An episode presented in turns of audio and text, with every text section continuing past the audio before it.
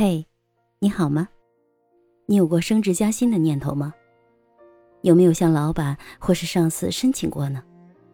你是如何做的？结果又如何呢？我是麦田新生，今天我们来聊聊我的升职加薪的故事吧。二零零二年，我只身一人南下到深圳打工，把简历投给了两家公司，其中一间是外企的前台文员。面试我的是一名普通的人力资源，简单的英语对话基本能听明白，我也能说明白。最后他问我，What's your expectation in salary? Salary, salary。他重复强调了 salary 这个词几次。我想，他问我薪资要求时，他可能以为我听不明白这句话的意思。其实我懵了。一直在体制内工作的我，这个时候才发现，原来面试的时候还要提工资要求的呀！我居然从来没有想到过要多少钱的工资，这不是企业说多少就是多少的吗？当然，这是一次失败的面试，吃一堑长一智。我问了一下在深圳的朋友，我只是大专学历，而且只有体制内的几年工作经验。以目前的情况来看。可能只能面试文员这种基础性的岗位了，没啥朋友也没啥经验的我，只能向他请教。像我这样的情况，要多少薪水合适呢？朋友给我的建议是一千八到两千三，好的话可能去到两千八左右。经过层层的选拔，我进入了一间外企做文员，试用期三个月，试用工资一千五，转正一千八。对于当时只有四百块钱想找一份工作的我来说，没所谓了。我只想赶快有一份工作，而且这份工资对于在内地体制内的我来说也不是很差劲儿，勉强可以接受。在我所在的北方城市，公开讨论收入是一件很普遍的事情。高收入的成功人士们也会指导，或是隐隐有一种低调的炫耀的感觉，和人谈论自己的收入。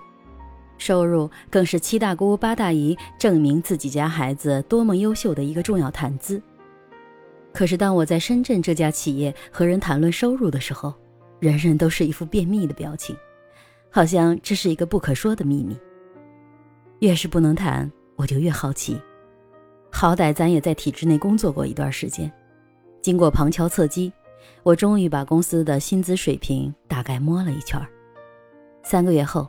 我顺利的转正，工资涨到一千八，可正是这三个月的期间，我才知道我的这份工资薪水可以说是全公司最低的那个梯队了。同一个部门的人一般也有三千左右，主任一般五千多，主管他们也有八九千了，加上绩效奖金，月入过万不在话下，更别说经理和各位总们的收入了。于是我开始心里不平衡了。为什么同样干一个月，有的人工资可能是我的十倍甚至更多？我们的差异在哪儿呢？我当时的工作是负责核算店铺的薪资和奖金，所以那个时候区域店铺的同事的收入我也是门儿清啊，比不过总部的同事就算了，我发现我的收入也不如那些门店做销售的。不行啊，我一定得改变。但我能做什么样的职位呢？我还没有概念，只能边做边想了。毕竟没有资历也没有经验的我，还是得先做好眼前的工作，再努力的做更多的事情。不患贫则患不均，我当然要奋起反击了。我的反击方式很简单，更加努力的工作。同时，我也发现了我这样的文员岗位每个部门都有，是最基础的岗位。但基本上也是部门里收入最低、干活最杂的那类人了。于是我明白，想要加薪，必须要升职，必须要在能力上有所提升，必须通过行动来创造自己的价值。没有机会就主动创造机会。于是部门里的大事小情，我都开始主动参与了。刚入职的时候，刚好 VIP 的主管怀孕八个月了，她经常请假。需要有人帮忙跟进 VIP 顾客的资料整理、积分兑换礼品等等。那个时候 POS 系统还不是很成熟，我需要手动的把门店寄回来的申请审核，并且发放相应的礼品。我主动帮他，他自然高兴。当那位主管休产假的时候，这全部的工作就移交到了我的手上。我开始接触相关的 VIP 政策，并针对发放过程中遇到的问题，优化了一部分的发放流程，提升了工作效率的同时，也提出了一些 VIP 积分政策的相关建议。我的本职工作除了考勤薪资之外，我也要负责核算店铺的奖金，而公司各个部门对店铺的各种要求制度也非常多，财务部的、物流部的、IT 部的、品牌部的，还有我们业务部门内部的，等等等等各种要求。每次核算奖金的时候，我都会收到各部门给门店同事开的各种罚单，在他们的奖金中扣除各种名目的乐捐。就这样，慢慢的跟店铺同事混熟了。他们有时也会打电话问我，他们犯了什么事儿又被扣了钱。当然，他们也会跟我叨叨他们的各种难，因为他们的各种苦水，我又发现了公司在管理方面的很多可以改进的空间。于是，我再次洋洋洒洒地把公司的制度改进建议写进了一个个的改进方案。当然，我能写出这些东西，也是因为之前在体制内累积的经验。那时的我，工作里最重要的就是去背诵各种各样的法条，结合实际的工作经验和门店的实际情况，我对于企业的这些规章制度如何优化，还是可以比较快速的找到思路的。就这样，是我的活儿我也干，不是我的活儿我也抢着干。当后来做工作调动的时候，他们发现我的工作量太大了，我一个人的工作交接给了三个同事。负责薪酬核算的是一个，负责 VIP 的是一个，还有一部分的工作移交给了当时的部门秘书，就是关于部门内的一些规章制度的设立、调整、通知的发放等等。我发现我确实无意之间做了很多杂七杂八的活儿。当然，正是因为这么多的杂七杂八的活儿，才让我更了解本职的岗位和公司的运作。才让我有更多的机会锻炼自己，提升自己。入职公司五个月的时候，总经办有一个招聘助理的内部转岗通知，这简直是全公司文职们的共同奋斗目标。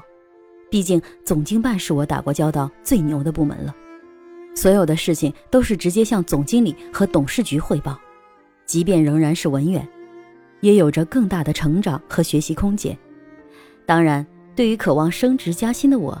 这个岗位也一定是我梦寐以求的。经过了层层的审核，初试、复试通过之后，到最后的面试时，我又被问到了让我无所适从的问题：对于薪水，我有什么样的期待？我当时心里想的就是，那当然是多多益善了，怎么着也得有个三四千吧。但是机智如我，想了想，还是说，我想来这个岗位是想提升自己的能力。能在这样一个综合的部门锻炼自己，我也相信每一个员工的努力付出，公司领导都能会看到，用结果说话。当然，我也不确定这样的回答是不是正确答案，但面试者当时的表情，我觉得八九不离十了。后来我来到了这个部门，是平调，没有薪水和职位的增长，试用期又是三个月，我鼓足了劲儿，不加就不加。让实力证明一切吧。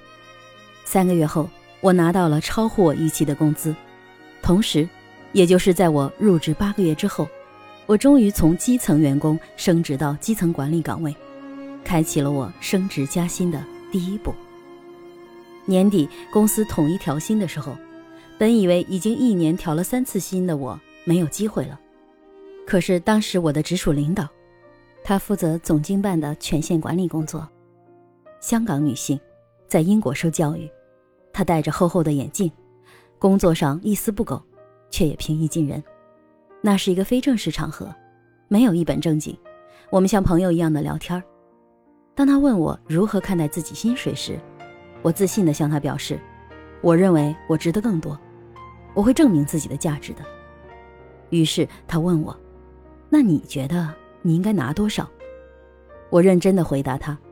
你给我的每一份薪水，我都会用实践证明我更值得。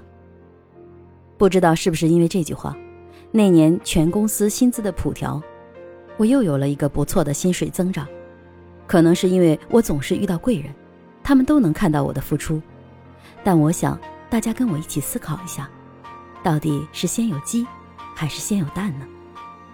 通过我的故事，不知能否带给你启发？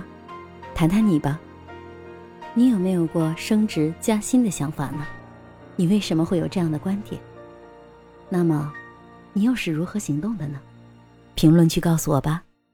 我是麦田新生，关注我，收听更多的成长话题吧。